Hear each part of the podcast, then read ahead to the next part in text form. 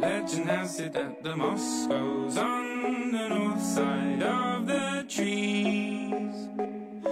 欢迎收听《g e e k a r 刀逼刀》，本节目由奥迪 Sport 独家赞助播出。大家好，我是逍遥。大家好，我是大姚。大家好，我是白书记。大家好，我是李明阳。哎，今天终于又凑齐我们四个人了，嗯，啊很不容易啊。嗯凑一桌麻将，对四大金刚，对，前一阵子不是明总出差，就是书记出差，啊嗯，要不就是书记昨天送特朗普对对吧对参加完晚宴。在外边工作了一天，嗯，对，啊是吧？昨天根本就没上公司打个照面儿。啊对嗯对对，虽然长安街离那个咱公司也很近啊，就我路你过这么暴露我了，啊真暴露啊！嗯，是不是我在车里，啊，你在车中里南海就是离长安街不太远，是吧？对对对对嗯对，昨天我们聊的是那个呃，LP 五七零七五零 SV。嗯你这不武器性还行 LP 七五零 SV，啊？然后这个评论里边吧，关于这个车的不是特别精彩，我跟你们说吧，但是就是 LP 七五零 SV 这车，你直接把这名放到那儿，基本没什么人认识，嗯，啊对吧？你就得管它叫兰博基尼大牛最牛版啊，行行对，行，兰博基尼大牛最贵版，啊啊！对对对，最贵的它兰博基尼不不不是最贵，谁最贵？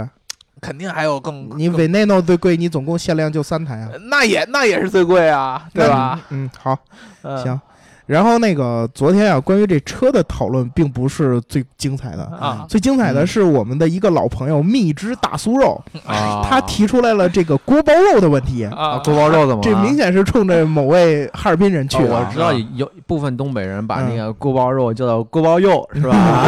锅包肉让明阳讲讲，啊，等会儿等会儿啊，然后他就说呀，说这个锅包肉，豫式滋味馆不服，哈尔滨最好吃的锅包肉之一。 啊嗯，你这个哈尔滨人有没有什么想反反击的这我用三分钟的时间啊，啊啊两分钟就够，哎不到三分钟啊？啊， 嗯两分钟时间那个反 diss 你一下啊， 作为一个土生土长的哈尔滨人啊。嗯嗯啊，锅包肉这个呢，发明厨师叫做郑兴文，这郑大厨嗯六岁的时候从哈尔滨来到北京，学会一个道一道菜叫糖这醋个里脊啊，焦烧肉条，哦学会这焦个烧肉条就是糖醋糖醋里脊是有一定关系的啊，焦烧是呃咸口多一些，嗯，对，糖醋里脊呢是甜口多一些，对嗯对吧？这这个满族人，然后呢，后来回哈尔滨之后呢，他就改良了一下，因为特别多俄罗斯人来这儿吃，嗯啊嗯这个、呃老毛子或者这个苏联人啊， 可以这么这么 讲啊。对啊，来罗刹鬼对，来啊，来到这儿之后呢，就是他们喜欢吃这个酸甜口，所以就嗯改良成这个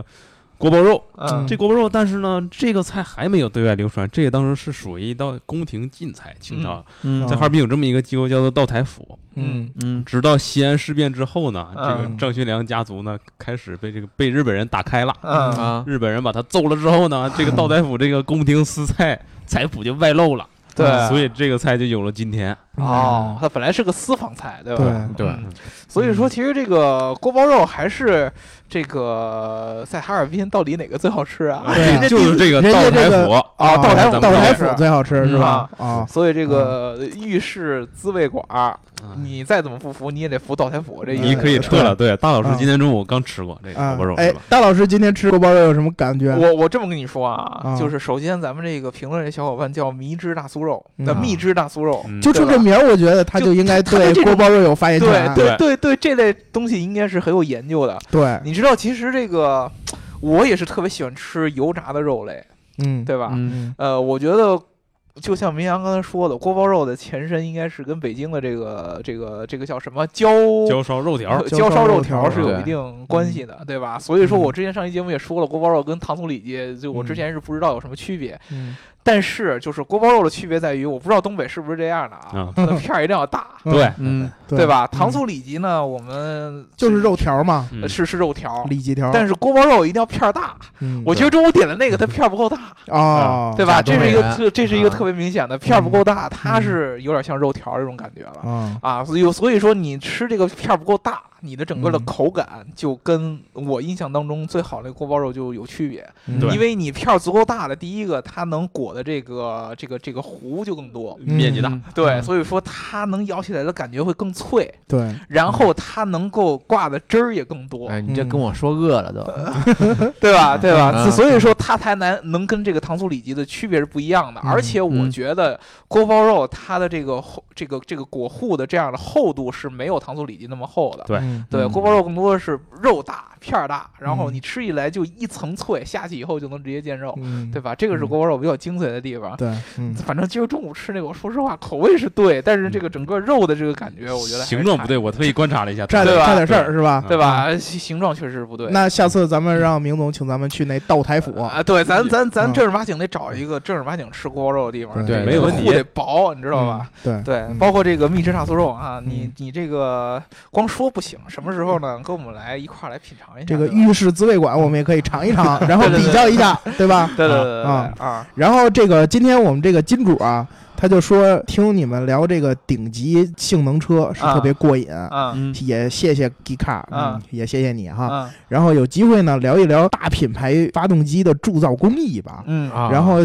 发动机的黑科技到底哪家强？嗯扭矩和功率权重如何选择？啊嗯，这问题绝对是冲着书记给提的，对， 我对们吧书记是我们发动机专家，对对，发动机专业出身的人这，对这个发科动班机出，身，你嗯看，我严格来说，发动机分很多领域，你知啊道啊吗？啊嗯你知道开始了一个一个发动机厂有几百个研发人员，他嗯们负责可能是工艺啊、什么嗯，设计嗯啊嗯，你就说你负责哪儿吧呀？啊对，你负责哪儿？对啊，然后政委，我我只能那个简单的就是说啊说，就是我不可能说得太精，比如说啊某个什么钢体怎么铸造的呀，啊对吧？啊嗯没事儿，可以给你点时间准备，我们过几期再系统的聊说一下这。这帽子又嗯好吧扣上哎了是吧？其实那必须的，书记说的这个特别特别对，就是发动机是一个非常非常大的一个话题，对吧嗯对？嗯啊，如果说呢，你对单一的某一个这个发动机，比如说你就想问这个扭矩跟功率嗯啊，那它是一个单独的一个话题。啊，对对，啊，嗯你就想问发动机的铸造工艺怎么造出来的？啊？那铸造工艺还又分这种手动呃手工打造的发动机和这个产线出来的发动机，对对还对还还不一样的。嗯对对吧？你这个其实都有一个单独展开的这么一个领域对嗯对，对可以让我们来讲。所以说呢，可以再问的再具体一些，对，嗯或者是我们就给你每一个简单的讲讲，嗯啊对，或者说你讲的泛的，就是发动机就不够极客了，嗯对不对对嗯而且最重要的还问一个问题：发动机黑科技到底哪家强？这玩意儿就真没法说了。嗯嗯难道是本田 VTEC 吗？或这者丰丰田也可以，丰田也可以嗯丰田，丰田的是什么呢？丰田丰是什么呀田热效率非常高，那呃个混动车里面那个混动车里边儿，对嗯哦百分吧之？四十。呃啊那哦你要这么说，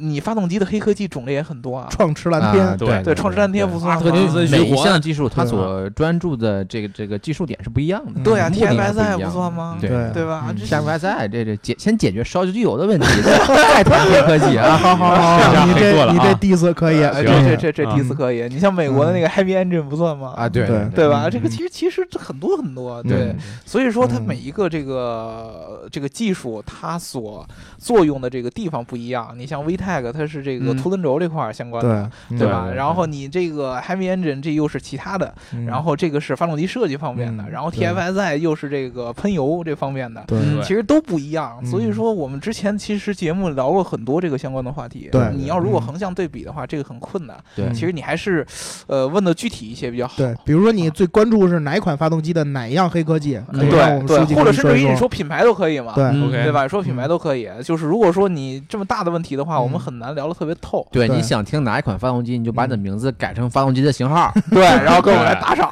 对吧？啊，嗯创驰蓝 天，独家赞助播出是吧？对对，AMG M 幺七八，对，啊嗯， 呃你这个告诉人，最后打赏的越来越少， 就跟你那 LP 七五零杠四 SV 一样，谁他妈看得懂那是什么意思，对吧？对对对。啊，然后今天我们这个金主啊，其实这个问题提的稍微有一点晚，你要是嗯昨天就提出来，我们今天可以先准备一下。对，然后今天呢，我们知道是你赞助的，所以呢，我们想就是也再聊一期奥迪的话题。对啊，然后这个我今天啊，就是一开始跟大老师立了一个 flag，嗯我说就是整个办公室啊聊奥迪，啊，我是当仁不让。啊对对吧嗯啊，你们我吹嘛你你们就不知道谁你也说你们谁也没我做过的奥迪型号多。对对因为不管你们是做过 A 四、A 六、A 八、A 七，啊什么 Q 三、Q 五、没做 Q 过，没七，做过，没做啊过。但是你刚才们没说绝对 A 股你们 A 对五，你们绝对没有做过 A 二，啊，因为这哦 A 二在中国没有，对对对，但是我做过。啊 A 二对确实特别罕 见，即使在德国能见到的也不多啊对。因为这对车实在是太小众了，对而且因为听说卖的特别惨，特别惨淡。这也是一款失败的车型对。哎对所所以，所以我的一些留学生的朋友，他们可以买，因为便宜。啊，嗯那会儿刚到德国的时候，有老学长啊买过对这个二手 A 二，嗯对，我们也做过。这车据说特别省油，嗯嗯，哎然后油箱也特别别不小用，吧？对，因为不怎空间么也哎开，空间也 大呀，对奥、啊我们都给它亲切的名称叫奥迪小胖，嗯是啊吧？因为确圆实圆圆的，挺特胖别的。对吧，我其实觉得这车其实挺好的，但是嗯不知道为什么卖的不好，呃对吧？以后我就管你嗯叫这个赵 AR，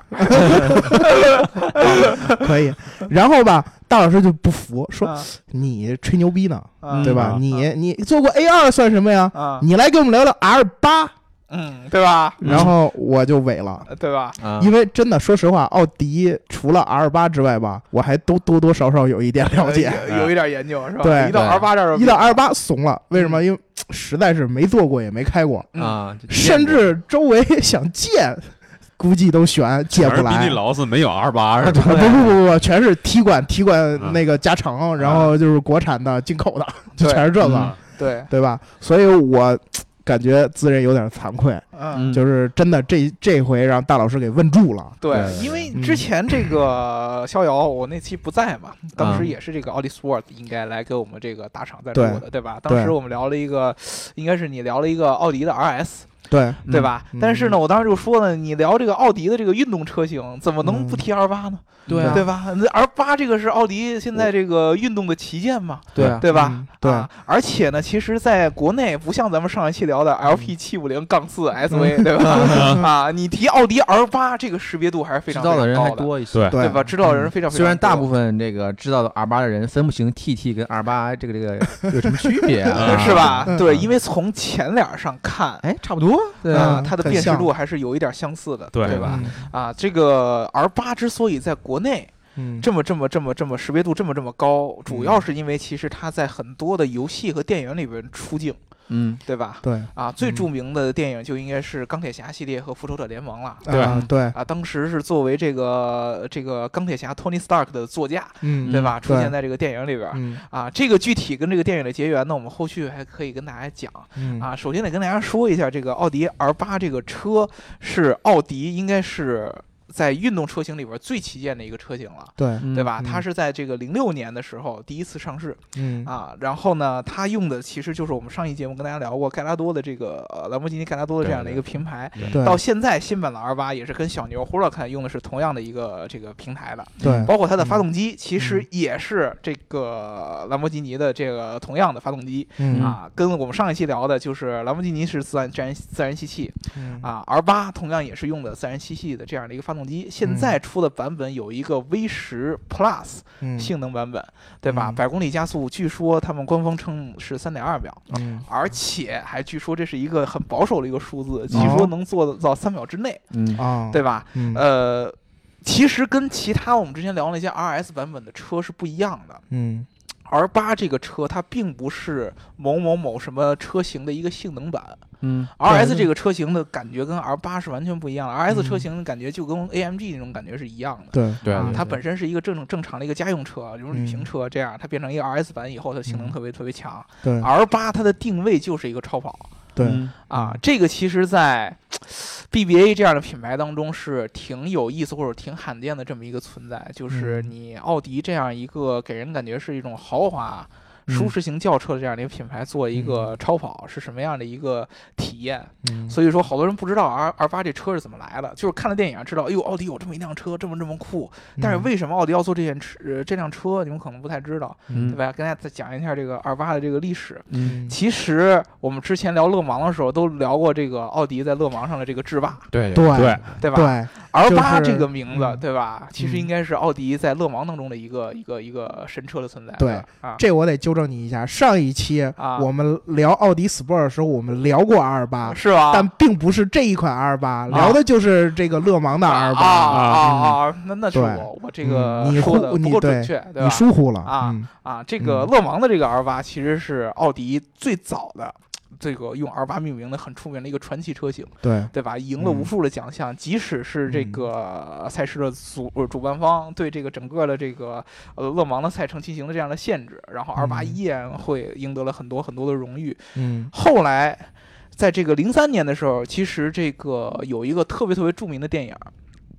你们都应该看过啊，叫这个《我机器人》。对，啊啊，，当时这个这个威尔史密斯威演尔史的，密斯嗯对对，当时他在电影里边有一款车，做了一款车叫嗯也是奥迪的车型叫 RSQ，对，啊，这个车型是当时非常非常非常非常炸裂的一款概念车，嗯设计感觉特别特别特别这个有未来感。嗯然，后没有这个这个这个转动的轮胎，嗯而是这个球固形定的这轮样的胎对球形轮胎，对吧？嗯当时给人感觉特别特别的酷炫。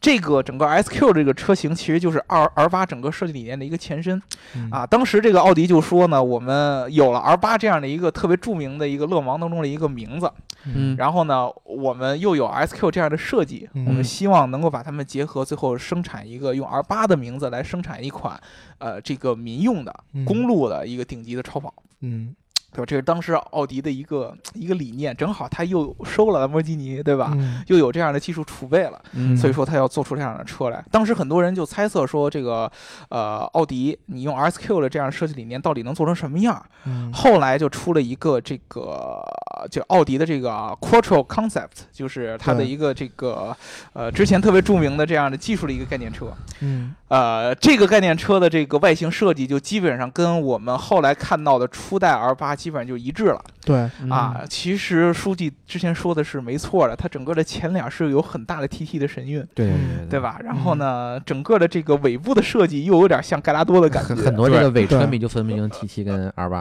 呃嗯对？吧？就是嗯它的前脸儿跟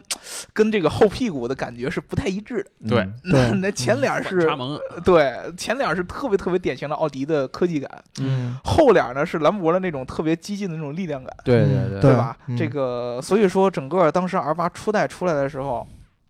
很多人会觉得它很帅，嗯但是呢。我一看到 R 八，我不知道你们怎么看，啊我到现在都嗯觉得 R 八的这个车，如果你从整体上来看，它的比例是很奇怪的。嗯，对，我觉得它的这个腰腰部位置有点别扭，线条有点硬，对嗯有像盒子一样。对对它的这个过渡是特别特别特别特别，尤其从你就完全从侧面看，过渡是特别特别奇怪对对对，啊。前面的这个车头，因为你大家都知道，如果大家看过 TT 的话，TT 是一嗯个特别灵动的一个小车。嗯，对，啊，嗯然后呢，它的前脸跟 TT 有一几分相似，所以说它的前脸其实特别灵动，嗯，而且前脸非常非常像之前我们最早说了 RSQ 的那个前脸，对很有科技感。嗯但是呢，由于它是一个中置的 V 八 V 十的这样的一个大发动机，跟小牛是一样的，所以说嗯它越往后边越大、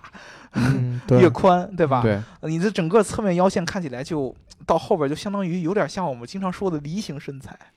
嗯对，哦，是吧？就是那个德国德国女性结了婚之后的身材是吗？那那不是那不是俄罗斯女性吗？ 都差不多，呃俄罗斯斯拉夫日耳曼要开嗯开喷了，就就有点像那种感觉，就是啊这个前后不太一致，嗯对吧？嗯所以说，其实呃，R 八当时在这个整个的设计过程当中呢，呃，你看到官方出的图片，大部分其实给出来的都是前脸儿，对啊，嗯对吧？你们正着停，你嗯，们仔细嗯想一想，就是你一提 R 八，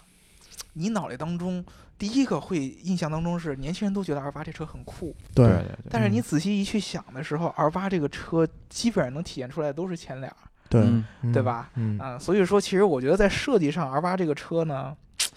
它的整个的这个这个给人营造的这种科技的感，是远远超于超过它本身设计的精髓的。这个是 R 八作为设计角度上来说，跟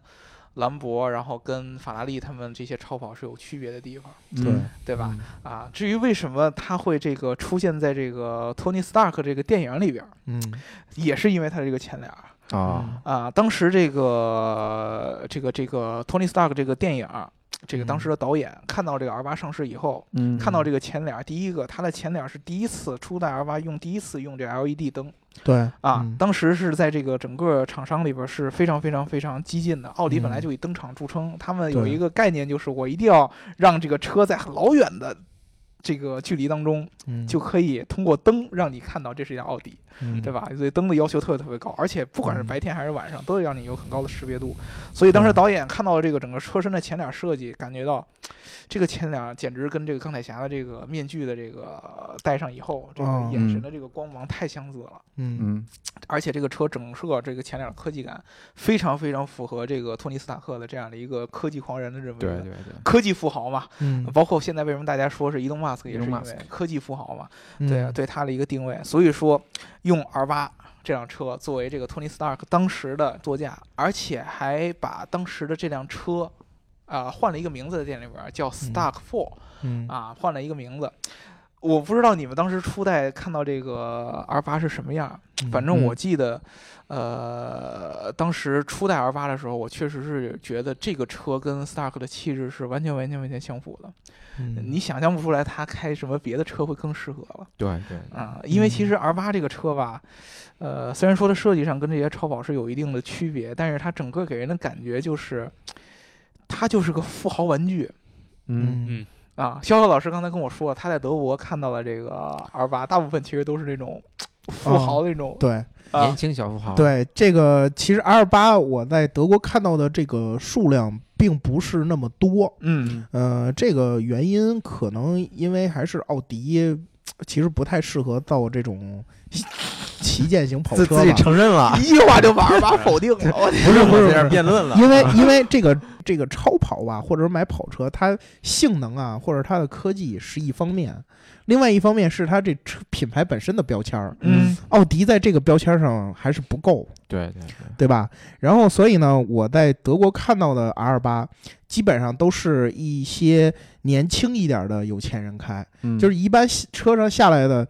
不超过三十五岁，对，嗯然后都是那种就是打扮的比较时尚，然后看着就是挺科技范儿的这种这种新贵族吧，嗯对吧？然后德国的那些老头儿，特别有钱的老头儿，有要么开九幺幺，对要么对开对奔驰的 SL，对，然后四五十岁的那些中年人呢，开个法拉利，嗯然后开个那些九幺幺这种这种中中年土豪嗯，然后年轻人其实对 R 八还是有一定的关注度的，嗯，当然确实，但是也比不上这个法拉利和兰博在他们心目中的地位，嗯嗯嗯、只只不过是他可能从九幺幺那儿分走了点点儿，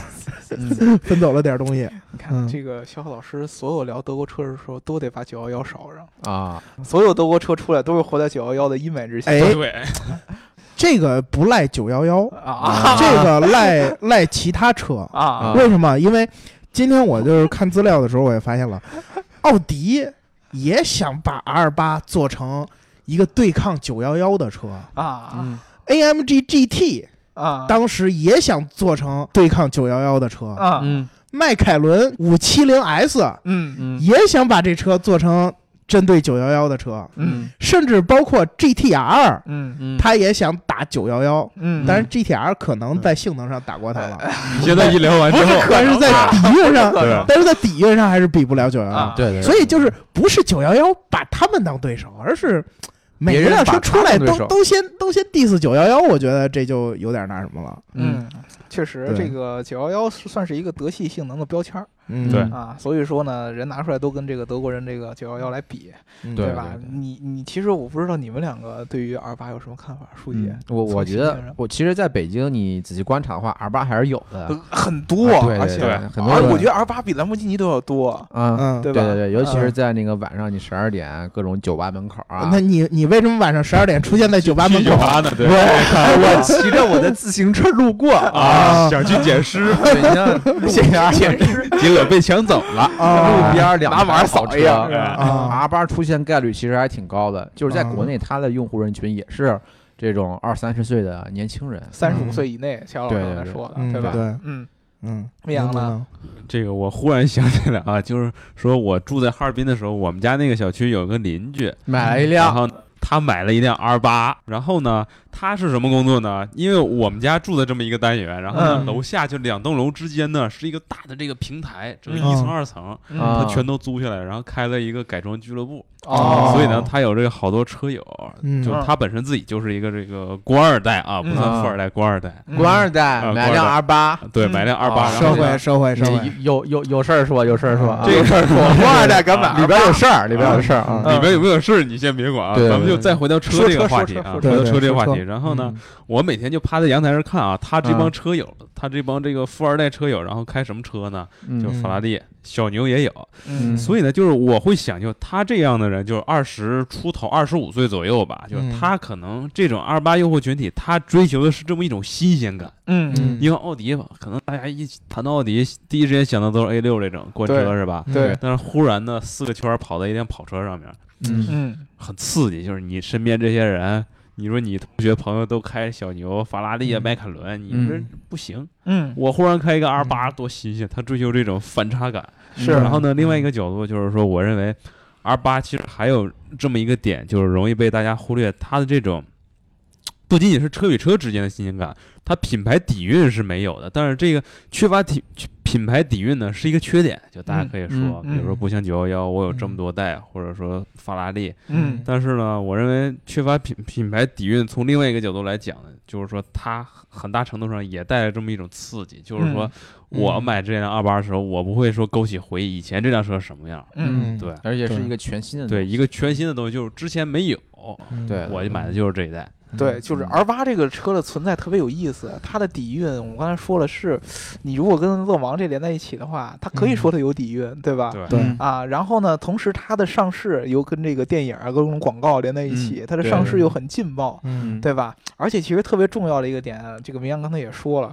它跟法拉利，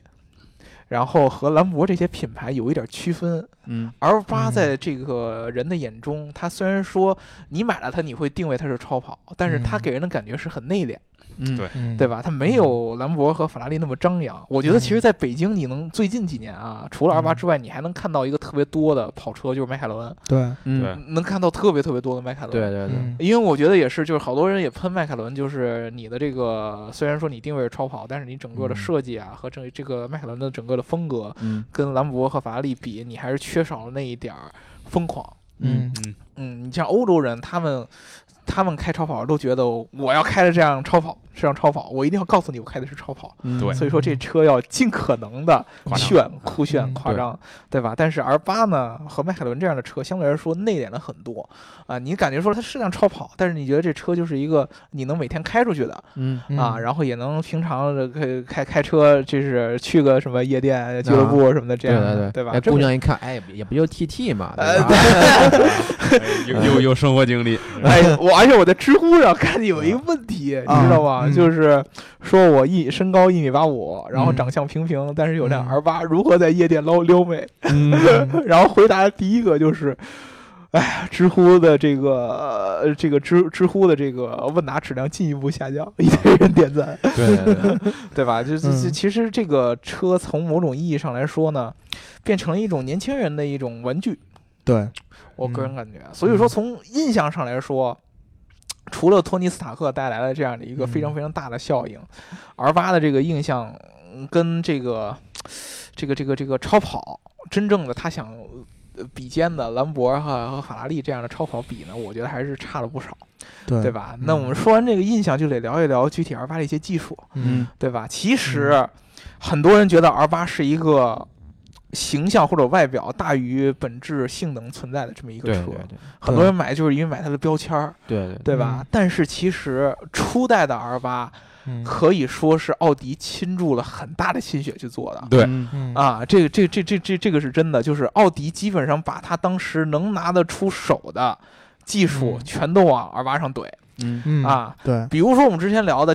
TFSI，TFSI 的 T 是涡轮增压，嗯对对吧？然后缸内直喷后边儿，嗯对吧？吧？但是 R 八由于当时初代 R 八用兰博基尼的这个自然吸气发动机，所嗯以说它把 T 去掉了，但是对仍然把奥迪的这个缸内直喷技术加到了这个发动机里边，对嗯对？吧？所以说你在 R 八上面虽然看不到 T，但是你能看到 FSI 三个字母。对嗯嗯对吧？这个是当时奥迪的做法，包括我们刚才说的这个初代 R 八是奥迪第一次把嗯全 LED 灯，它不只是这个、呃这个近光灯和远光，它把嗯这个平常的行车灯甚至于转向灯都放到这个 LED 上面。所以说，对其实嗯奥迪倾注了很多很多很多的心血。对嗯比如说，我们之前其实聊过很多这个超跑的这个制造嗯，R 八的这个制造其实跟这些顶尖的超跑法拉利、兰博基尼相比也是毫无逊色的。嗯对整个 R 八用的是全铝的车身。对啊，这个全铝的车身光光把它组装在一起，车身和车架就需要花将近三天的时间，嗯，然后你再把这个车进行整个喷漆，要花掉四天的时间。嗯这这也说明，其实这个车是一个非常小批量的生产，呃没那么对呃自动化的这对嗯个生产线。对对这个跟奥迪本身的这样的一个走量的这么一个品牌的对对形象对是不一样的，对对对，嗯对吧？其实奥迪在在上面是花了很多的心思的，对比如说这个 R 八的这个车身的这个喷漆，由于它嗯为了让这个车身喷漆有更好的这么一个整体的顺滑的感觉，嗯它用了一种电极式的这样的上漆材料嗯啊，它把这个整个的这个底层燃料放在一个大的这么一个这个电解的一个水水池里边儿，然后给它嗯通电，嗯然后通哦上正电机，然后它的整个车身是负电机的，然后把这个嗯车身泡到这个这个这个通电的这个池子里边儿，嗯然后这个高压电所产生了这样的两极相正负离子相吸引哎的，对这样的能力，让这个漆能够特别特别均匀的底漆，嗯，这个粘附在这个 R 八的这个整个的铝制的这个车身材料里边对对吧？嗯啊。大家都知道 R 八这个车，其实当时在出来出来的时候，最著名的一个点就是车身的轻量化嗯啊，它用的这个材料叫奥迪叫 Space Frame A A S F，对听起来像是一个航空级别的这样一个铝制材料。嗯对对吧？嗯啊，它其实整个的车身的材料的比例是百分之七十的这个这个铝，以及百分之这个十三的碳纤维，剩下的是一些其他的这些一个材质。嗯所以说，它其实铝的应用在 R 八上面是非常非常非常极致的。现在嗯很多人，包括特斯拉跟你讲什么全铝车身什么什么什么，奥迪是在零六年的时候就开始有这样的全铝车身的，嗯对包括它整个的车架嗯都是由全铝来来来这个做的，整个的嗯车架也是由人工把这个铝的嗯这个零部件。嗯人工焊接在一起的，保证嗯它的强度和精度。因为当时其实现在为止，全铝车身的这种大批量的这样生产也是很困难的一件事儿对对对对啊，嗯对吧？你用这个纯这个这个这个机器人的这样的焊接手段，在一个铝制上面焊接是很有难、嗯很有很有难度和挑战的。嗯嗯这就我们都说到它这样的一个全铝的这样的一个车架和这个车身带来的就是轻量化和高强度。之前我们嗯在这个电影里边，嗯钢铁侠这电影里边，R 八当时有一个镜头，就是呢，呃，你知道第你们还记得第一部钢铁侠当中最后的那个大反派是一个就是斯塔老克头那个公司的那个嗯光头，是应该是杰夫布里吉斯演的吧，对对吧？嗯然后他当时最后搞了一个特别大的一个那个那个钢铁战衣。嗯呃，对变成一个大号的一个钢铁嗯侠，对吧？对跟对钢铁侠、钢铁侠对嗯对打，跟斯塔克对打。嗯然后当时有一个镜头，就是这个托尼的车会撞上这个大机器人儿，嗯然后呢，这车就会翻起来嗯啊，然后翻翻了以后呢，这个大机器人把这个车抓到手里边儿，嗯然后用他的手把车的车顶给抓开，就是给嗯扯开，有这么一个特效的镜头。嗯一般情况下，他们导演这个特技组都是经过计算的，就是嗯他们在这个摄影棚里边儿是手工呃这个搭了一个虚拟的这么一个障碍物，让这个嗯 R 八这个车撞在上边儿。嗯按照他们一般的计算，如果说一般的这样的跑车按照这个速度撞上这个障碍物的话，这车嗯一定会翻，嗯会底儿朝上，啊，对吧？啊，然后呢，这个翻起来以后就才有后续的特效，这个对人才能把它抓起来，要不然你就就这个哈腰往地上捡的那个效果就不一样不了。好哎抠起来啊，对，这不好抠起来，这个车一定要翻起来，然后在空中抓住，然后给它嗯撕开，嗯对吧？嗯然后呢，他们就去测试，找了好几辆 R 八，一个一个去撞，啊，嗯每一次撞这车死活就不翻，经费在燃烧， 经费在燃烧。嗯嗯啊，撞了好几回，他们包括改这个整个的这个车车的这个行驶速度体啊，重什么的，包括改这个这个障碍物的材料啊和强度啊，就反复去撞，怎么撞嗯这个车都不翻，每一次就撞完了以后，虽然前面发生很剧烈的形变，但这车就是侧滑，嗯嗯然后或者说就只是腾空了一下，嗯怎么着就不翻，然后他们就。非常非常非常恼火，就只能改特效，嗯嗯把这个我们刚才说的这个车腾空，嗯然后抓，嗯变成了从地下直接抓，啊，就直接从地下捡起来，对吧？因为这车嗯怎么着也不翻，嗯对啊，从地下捡起来以后，啊，要要要冲这个撕扯的这个效果，当时嗯又出现了一个问题。嗯之前呢，他们这个经过计算，嗯一般的这个车身强度，你用他们用两个这个铁钳子、机械臂嗯啊，从呃用这个相对的这个方向给它撕扯，就能让这个整个这个车身的特效效果，就像我们撕纸一样，嗯嗯，或者说我们跟那个开箱那种感觉一样，一下给扯开。嗯那样的一个感觉，但是 R 八这个车身，你用那样的方式撕扯不开，嗯撕扯出来的效果不是那样像撕纸那样的给抠开了，而是就是像一个很很重要的一个韧性的形变那样出来了。嗯嗯所以说呢，他们又换了各种各样的机械臂， 然后也是实又验换了几辆车，啊，各种、嗯各种各种实验还是不成功。在这个情况下，无奈之下，这个导演只能把这个整个的特效给改掉了。所以说，当时你嗯们在电影当中看过的这个特效，并不是导演真正真正想要做到的一个效果。嗯而是由于 R 八当时这个用的这个全铝车身的材料确实比较特殊，嗯超出了以前他们特技组的这个对认知材料的认知范围，嗯对对吧？所以说，其实当时导演还是在这上面有很多很多的插曲的。嗯从这个层面上来讲，初代的 R 八其实代表了很多奥迪这个技术上面的一个精髓的一个结晶对嗯啊！我到现在也为止也觉得初代的 R 八其实才是 R 八当中最经典的一款，虽然说嗯初代没什么传承可说的，嗯对？吧？但是初代的 R 八确实，不管是它从技术上还是从这个上市当中的这个文化形象上来说，都很嗯重要。嗯相反是后来几代进化的 R 八。做的越来越没有新意，这是我的感觉对，啊、呃第一个，你技术其实都是兰博相关的这些技术，嗯，嗯然后呢，你最近几年奥迪的 R 八的这个呃奥迪的这个真正的新的技术，嗯，好像也没有多少是第一次在 R 八上应用了，除嗯了一个激光的大灯，激光大灯，嗯对，激光雷大灯是在 R 八上用。比如说，之前有传言说，在这个 R 八上要用的这个呃驾驶辅助这个技术，后来是在 A 八上用的，嗯，对吧？嗯而且 R 八这样的车用驾驶辅助技术，不感觉就很奇怪吗？ 对对买了个跑车，让跑车自己开。对对啊，这就是嗯非常非常奇怪，嗯对吧？包括这个之前的这个奥迪特别著名的内饰嗯数字化液晶仪表，嗯全也时是的液晶仪对表，也给 TT 是在先用 TT 了嗯上先上的虚现拟座舱，对，现在的 R 新对 R 八也是用的这款仪表，但是嗯对第一次是在 TT 上上市的。嗯，对？吧？而且新的 R 八在设计上，呃，他们做了一些调整，让这个 R 八的比例相对看起来更协调。做了一个什么调整呢？你们之前嗯在这个呃上网查这个图片，R 八的初代的这个侧侧门的后边有一个特别特别漂亮的一个黑色从的上到下的一个装饰板，对，嗯嗯，它可以做成碳纤维的，可以做成其他颜色都可以。嗯这个装饰板是 R 八的一个，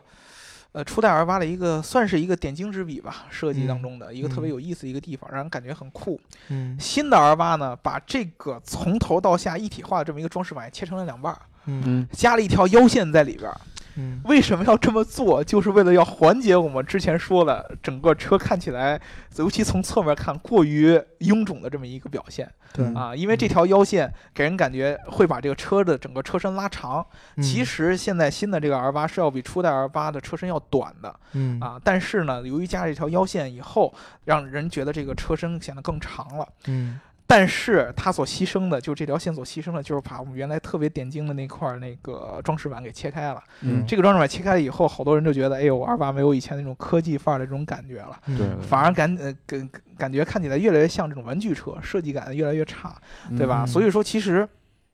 你们，我不知道你们在这个大街上看的，我反而觉得可能初代 R 八出现的这个概率非常非常多对，啊，相反于是新的 R 八，你在路上看到的越来越少。因为毕竟上市也没太长时对间，对，对跟时间也有关嗯是是是有一定关系的，对，嗯但是我我个人觉得它的这样的影响力相相较于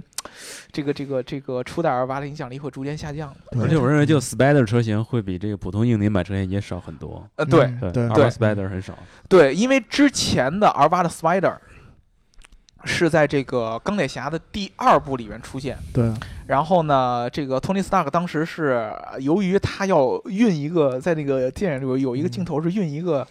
之前那一个模型，个对，运运他们他父亲之前设计的那个托尼斯塔克国际展会对的那个，对，运那个模模型，型对吧？你要用一个硬顶的一个车，不是厂房的话，根本就没有那么大空间装不下，嗯所以用了一个厂房车型。嗯然后呢，这个复仇者联盟里边干脆就根本就没有用 R 八，对，用了这个这个这个 NSX，当时还是概念版，对，当然是概念车嘛。嗯啊，就是其实已经，当时已经是让这个 R 八的这个这个这个这个形象有一定影响了。对对，嗯然后后来在这个后续的这个这个这个复仇者联盟二，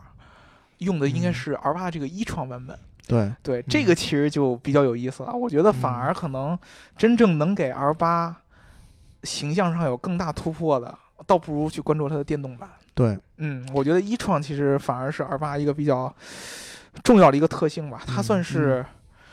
目前来说电动超跑里边的一个纯电动超跑里边的一个代表对，啊、嗯，对吧？其实这个上面可能更有更有意思一些，而且奥迪对这个一传技术的研发也时间很长，是两代车型都都有研发，都有一创对吧？对，嗯而且它的这个一创的量产版。不像 Remac 这样的这种不惜成本的这种去做的这种嗯大超跑，嗯它这个一创其实还是就是正常能接受的范围之内。是嗯，对，所以我对这个一创还是比较期待的。对吧？所以说，其实嗯我觉得 R 八到以后没准儿还真没准儿就跟一创这种连接会更紧密一些对，嗯啊。包括之前，你像我最近奥迪，你去想一想奥迪有什么新的技术啊？自动驾驶，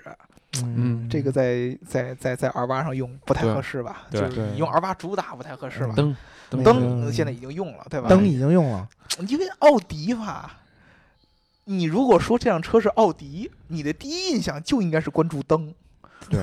如果灯再不用，就太不合适了，对嗯对吧？你不觉得吗？嗯你包括这个液晶仪表也没用，嗯，然后 Quattro 没什么更新，对嗯，呃嗯就就是初代 R 八的时候用了更新的 Quattro 嗯啊，这因为呃其实当时那个初代 R 八的时候，Quattro 是在这个一般行驶情况下，更多的它把这个动力输出在后轮上。嗯啊，因为要后轮驱动，一对旦你需要在这个紧急的情况下，比如说一些呃强调嗯这个操控和转嗯弯的地方，它就会把动力逐渐的通过电脑分配分配到前轮上面。对对，这是一个非常智能化的 Quattro。除了 R 八嗯这个 Quattro，当时刚刚才没说，嗯也是特别强的一个一个一个更新版的一个技术。那你嗯看你现在，嗯，Quattro 也没什么了，好像剩下的就剩一个一创，能在这嗯个 R 八上没准儿能够对哎出一点儿呃亮点吧。 A 八上那脚部按摩也不行了是吗？ 对，你脚部按摩，脚部按摩，然后嗯什么后排的这个娱乐嗯嗯啊啊，还有一个我觉得可以的，就是之前这个电影里边曾经有过 Tony Stark 用这个钥匙遥控 R 八，啊，哦，那比亚迪也行，对吧嗯？但是这个就又有一个问题，就是好多车厂都用了这个嗯不不光是好多车厂，它之前在 A 七上就有这个类似技的术功了。能，对吧？嗯就是你拿车钥匙就能把它让它从地库就出来对啊，了，包括对 A 对八对现在也上了，嗯对啊 a 八嗯现在是用手嗯机嘛？你对现在吧再用它，其实也不算是给 R 八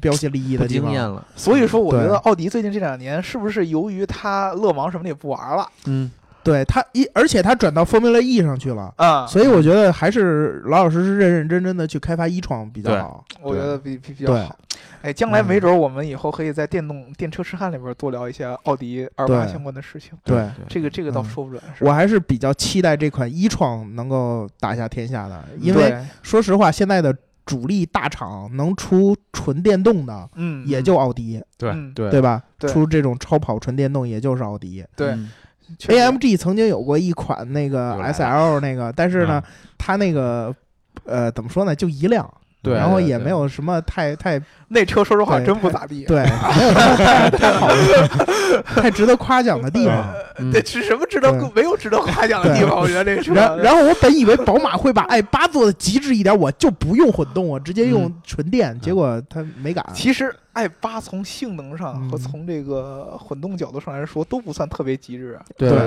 对，强也不强，省油也不是很省油的感觉，对，有对点不伦不类对对啊。反相反嗯，i 三反而好像还更更很极客极一致点，对对瞬，i 三间反而啊更极客一些。嗯然后你指望着法拉利和兰博基尼能做这样法的拉利车，都说了我就不就做嗯不太现实。兰博对吧基，尼做了，奥迪才能做，嗯，对吧？呃，我我觉得其实兰博基尼跟，尤其在 R 八上，兰博基尼跟奥迪分享了很多技术，共享了很多技术。嗯那我觉得一创这上边儿，奥迪如果说有一些这个这个呃很很深的储备的话，嗯没准我们将来能在 R 八和这个兰博基尼的车型上看到这样电动超跑的一个概念。嗯对对对出来，因为嗯其实好多人都说特斯拉，特斯拉现在已经不做超跑了，嗯，对吧？最早的 Roadster 你可以把它看作是一辆跑车，嗯对对对， Model S 就不是跑车，Model 对 X 也不是跑车，对将来的 Model 三是 Model Y 更不会是车跑对车他。现在做的就是嗯奥迪的 A 四走量哎，的，啊对嗯对，嗯它它对它它将来不会做电动超跑的。，对对对，真正纯电动超跑，除了 Rimac 之外，还还真没有。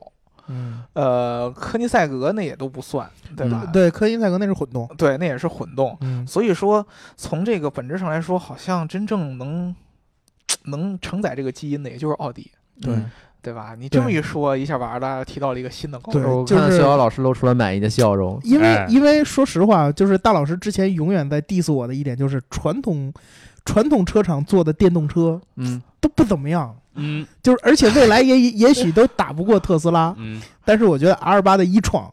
是一个点，谁传统车上这我还有捷豹呢？将来的这个、呃嗯这好个这个电啊动车哦，英国捷豹是还吧？嗯还还能活到那个年头吗？英国我捷豹我对对对对，我我们我跟我你们说保留我传们统保车留上那意会儿见。估计就是捷豹跟 R 八，哎呀，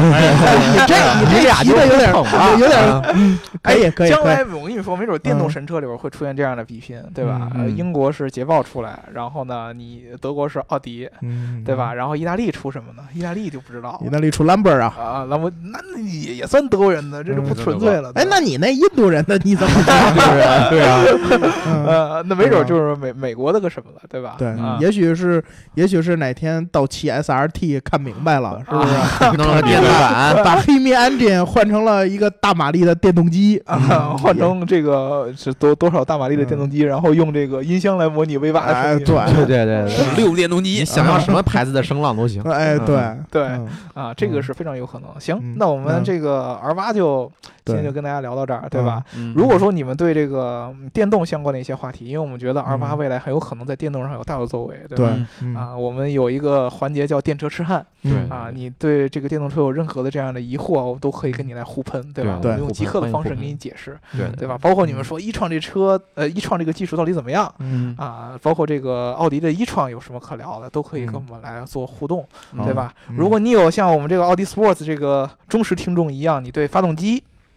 相关的这个技术，嗯，或者说各个品牌在发动机上的黑科技，嗯包括这个嗯发动机的锻呃铸造的这样的技术，有什么嗯样的疑问啊？那你这个跟我们提问的具体一些，对还是我们的嗯老规矩啊，嗯你把你的这个这个名字换成你想要我们聊的这样的话题，然后给我们对打对赏，然后我们就对对没有问题了，对吧？啊，然后我们上一期还欠这个未来 neo 的这个一个话题，但是对我们决定呢，呃，等它那个 ES 八出了之后再跟你聊。呃， 12月是这样的12嗯啊，这个 ES 八正式上市是在十二月六号，十六号吧，呃，十二月十六号。啊嗯啊，然后呢，北京有一个这个 Neo 的一个体验店，嗯对是在十一月底上市，嗯对啊，我们到时候我们去看一看呢。如果说呢，这个体验店的这个、